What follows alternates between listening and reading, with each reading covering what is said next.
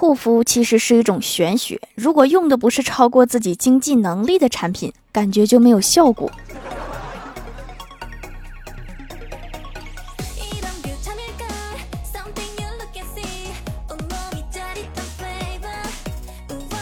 Hello，蜀山的土豆们，这里是甜萌仙侠段的小欢乐江湖，我是你们萌豆萌豆的小薯条。为什么现在的房子卖不动？二零零零年，很多房子十来万，大致相当于一辆普通桑塔纳。二零一零年左右，房子三五十万，相当于一辆宝马。二零一五年左右，房子百万已经很普遍了，相当于一辆奔驰 S 级。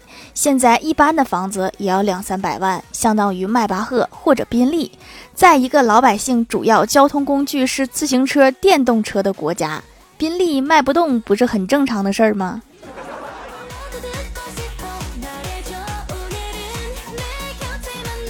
去年冬天，我哥和女友在外面散步，女友对他说：“冬天还是有好处的。”我哥问：“比如呢？”女友啪的一巴掌打在他脸上，问道：“是不是感觉没有以前那么疼了？”我哥摸摸脸说：“好像是真的。”哎，不是你经常挨揍吗？怎么还打出经验来了？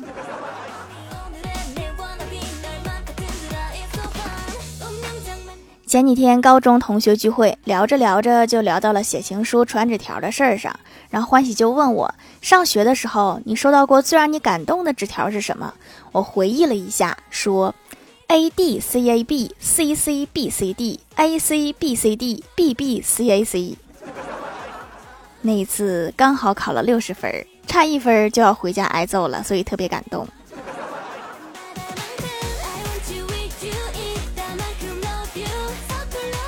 我粉丝里有一个外国朋友，他问我中国制造的东西什么质量最好？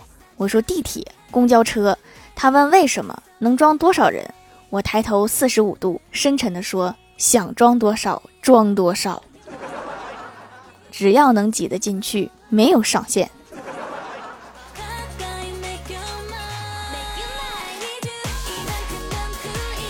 记得上小学的时候，刚学会骑自行车，不小心撞到一个老奶奶，我赶忙赔礼道歉。我说：“奶奶，对不起呀，我刚学会没几天，还不太会骑。”然后奶奶拍了拍裤子说：“不大会骑还撞这么准？”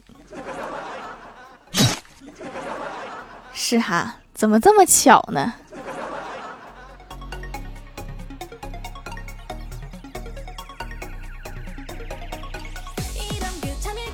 上午，李逍遥被叫到领导办公室。领导看着鱼缸里面已经死掉的鱼，问李逍遥说：“李逍遥啊，你说这条金龙鱼怎么突然就死了呢？”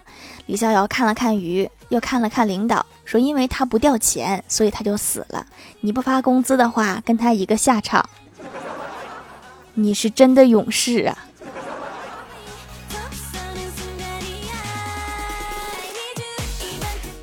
中午午休的时候和前台妹子闲聊，前台妹子就跟我吐槽最近新来的同事，说在职场里面我最讨厌爱拍马屁的同事，因为跟这样的同事共事会让我在领导面前显得特别不会来事儿。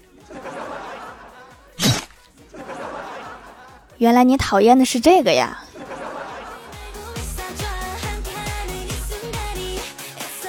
吐槽完新同事，又开始吐槽老板。我就问前台妹子：“我说，如果领导不幸失足跳楼了，而你可以拥有一个特异功能，你希望有一个什么样的特异功能？”前台妹子说：“我希望能时光倒流。”我惊讶地问：“你这么有爱心呀？你还想救领导一命？”前台妹子说：“我想多看两遍。”你比我想的还狠呢。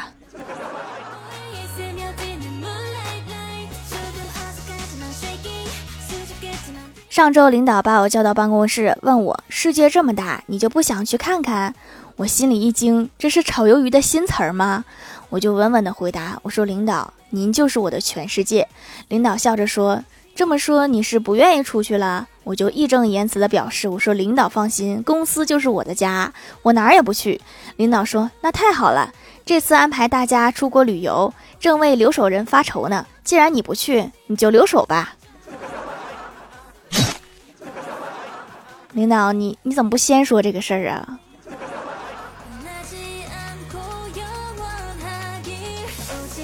郭晓霞昨天在学校把同学给打了。郭大侠把做错事儿的儿子叫到面前，郭晓霞害怕的低着头。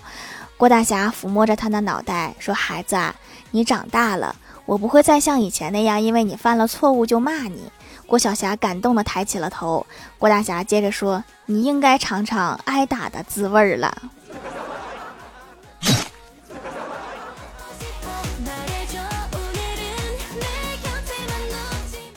郭晓霞的事儿刚解决完，郭大侠也犯错误了。他的私房钱被郭大嫂找到了。郭大嫂拿着擀面杖，指着墙上的画像，要郭大侠挨个念。郭大侠凑到跟前儿，大声念：苏格拉底、房玄龄、戚继光、诸葛亮、叶问。然后到一个空的相框，郭大嫂指着上面的字，郭大侠大声朗读：“我要向先辈学习，不要等到挂在墙上才知道自己老婆有多厉害。”知道这个家谁说了算了吧？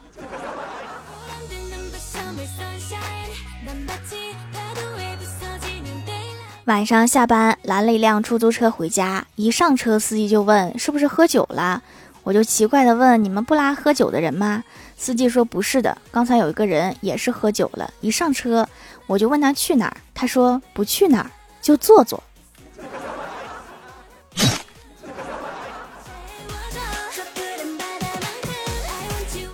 无聊躺在床上刷手机，刷到一个视频，一个女生恋爱脑，发现男朋友特别花心，喜欢网恋，她就创了七八个小号，扮成不同风格的女生和她男朋友谈恋爱。现在过节能收到七八份礼物，格局打开了。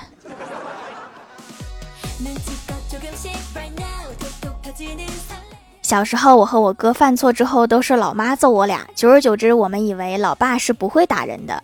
后来高中，我哥调皮，连续几天把老妈给气哭了。我老爸一竹棍儿就把我哥打得跪在了老妈面前，狠狠地劈了一通。事后，我哥腿疼，去医院检查，老妈哭着骂老爸，老爸揪着我哥说：“第一次打他，没有什么经验，谁知道他这么不禁打？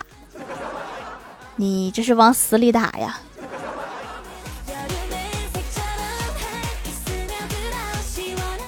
接到反诈领导来我们这儿普法，他跟我讲了一个事情，就是我们街道某个小区一个女子被电信诈骗两千多万，听清楚是两千多万。那个女子流着泪对警察说了一句震惊所有人的话，她说：“千万别告诉我老公，别把案例给通报出去，这点钱我回娘家哭一下就有了。” 后来她哭没哭我不知道，但是我反正是听哭了。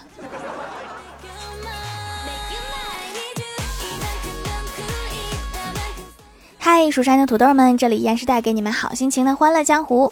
喜欢这样节目，可以来支持一下我的淘小店，直接搜店名“蜀山小卖店”，数是薯条的数就可以找到啦。还可以在节目下方留言互动，或者参与互动话题，就有机会上节目哦。下面来分享一下听友留言。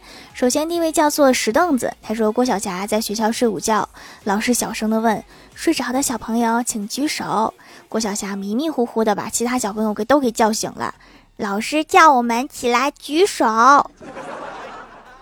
很好，这回都醒了。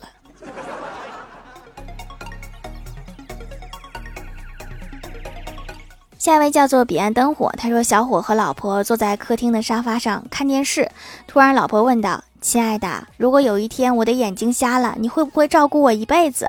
小伙刮了一下他的鼻梁，宠溺的说：‘傻瓜，当然会啦。’媳妇儿笑着闭上眼睛说：“我现在眼睛看不见了，你能不能帮我把包里的橘子拿给我？双眼失明体验卡一张。”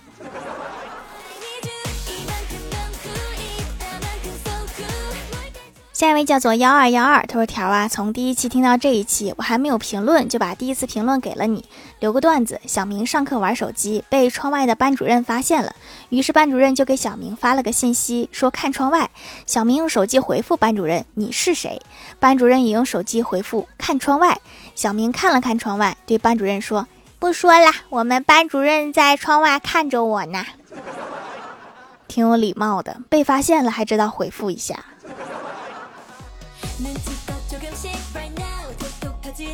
下一位叫做双响，他说听节目发现还有一种艾草皂，因为本人湿疹和风团挺多的，经常用艾草泡水洗澡，但是操作比较麻烦，经常犯懒，直接选用艾草皂洗澡，竟然也有效，准备长期回购了，解决了我的一个大问题。呃，它是用来除螨的，其实。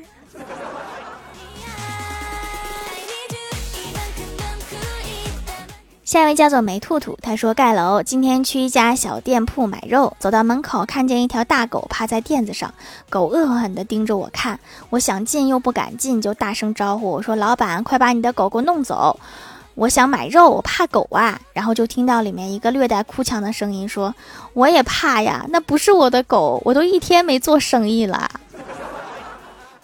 那你给他一块骨头，让他吃完就走了呗。”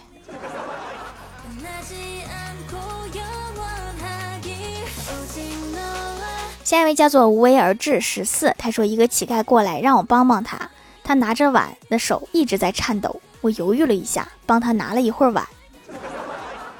他应该不是这个意思吧？我猜。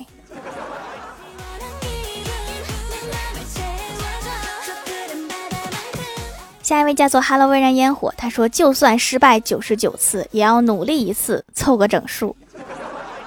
突然很励志啊！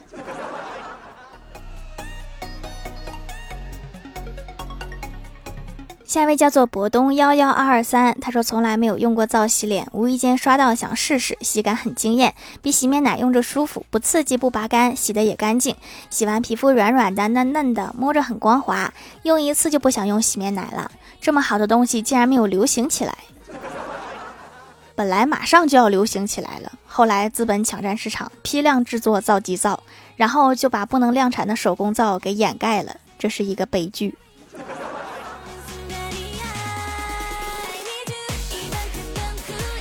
下一位叫做清风，清风，他说我和同桌都考了三百分，合起来就是七百，但是清华却错过了一个以七百分录取两个人的超值机会，我再去问问北大去。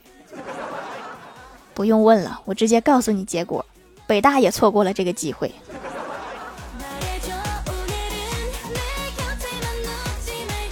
下一位叫做听友三三四四五六七，他说停电了，我靠着不断发现身上的闪光点写完了作业。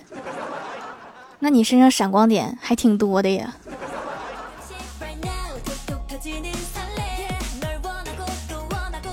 下一位叫做孙悟空倒拔垂杨柳，他说：“我只是一个想要银行卡账户里有一千万的小女孩，不行吗？我五百万就够啊，先给我吧。”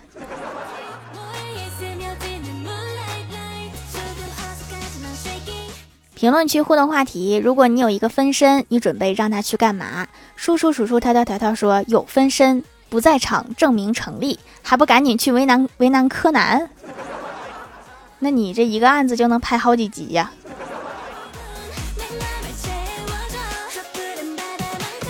一棵大树被占用了，说为什么不是多重影分身呢？做物流送到地方就变成白烟儿，单向定点，省时省成本。都有这个能力了，你居然还想着干活？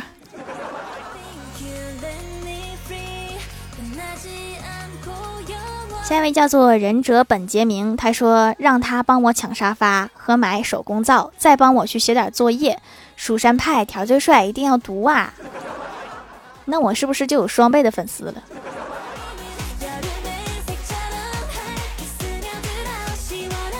我吃我快乐说他贴广告，我撕广告，一天挣两份钱。那你是会赚钱的呀？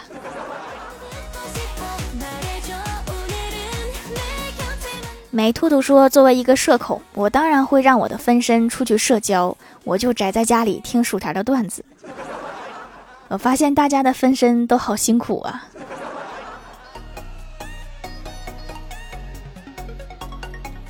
下面来公布一下上周九九幺级沙发是一棵大树被占用了。盖楼的有有意 y y y y 彼岸灯火，爱吃脚丫的条妹 c f 号东风日产 d c 薯条太二了，我吃我快乐，蜀山派亲传弟子梅兔兔，喵星守卫者无为而治，感谢各位的支持。好了，本期节目就到这里了，希望的朋友可以来蜀山小卖店支持一下我。